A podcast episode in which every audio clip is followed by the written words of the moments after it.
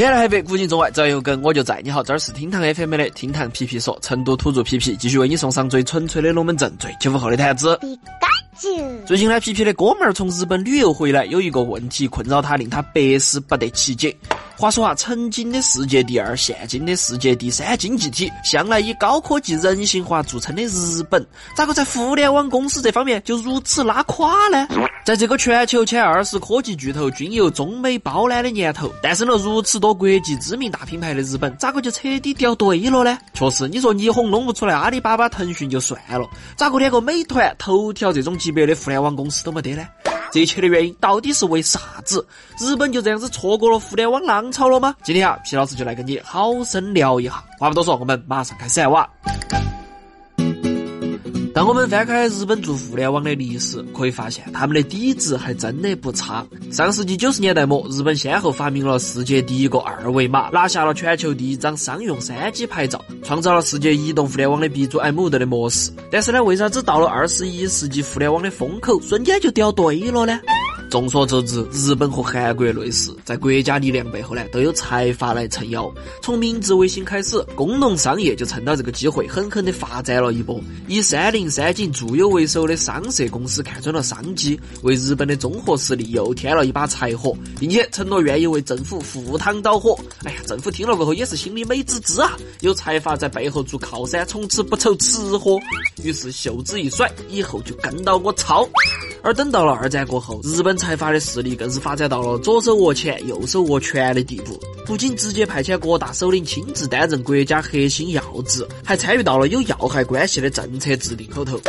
当年轰动日本的鸠山政权倒台，三井财团就是那个暗中操作的幕后黑手。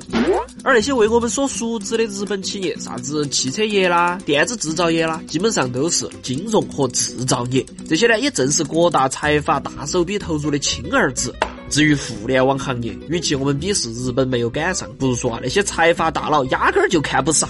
投资互联网可能就意味着要放弃部分熟悉的旧业务，撤出去的钱有利益还好，万一打了水漂咋办呢？这种冒险精神换成年轻人可能还行，但是啊，这群老爷子都是杀手，他们没得感情。哦，除了金主爸爸不给面子，日本互联网企业发展不起来，还有一个重要的原因就是日本这个地方创业环境实在太差了。据说那些做国外项目的 VC 听到日本啊都要绕道走，宁愿去肯尼亚跟巨型动物合影，也不愿意跑到财阀遍地的日本去吃闭门羹。在全面作战方针跟到美国走的日本，Facebook 啦、Twitter 啦、Instagram 啊，也是日本年轻人社交软件后头的绝对主力。好不容易联合韩国搞了个日韩版微信 Line。但其作用也仅仅限于聊天，最多了你就可以去便利店买瓶饮料。除了自身空间不足呢，日本对创业者也相当不友好。你说你创业成功了还行，但是啊，一旦失败就意味着信用破产和荣誉丧失，随之而来的就是无法二次创业。而互联网行业创业失败率又是极高的，几乎上就是九死一生。一旦踏入了这个圈子，在日本基本上就可以被定义为异类。所以我们经常就能看到日剧后头男主女主因为一些小失误就被迫给业界大佬下跪道歉的镜头，那些啊是真实存在的。再加上日企有三大法宝：终身雇佣制、年功序列制、企业工会制。这些老套路还是会让无数优秀的日本年轻人为进大公司挤破脑袋。尽管嘛，现在不能像当年泡沫经济的时候进公司就送阿玛尼的西服，但是呢，大公司优秀的保障制度还是从根本上杜绝了年轻人的创业念头。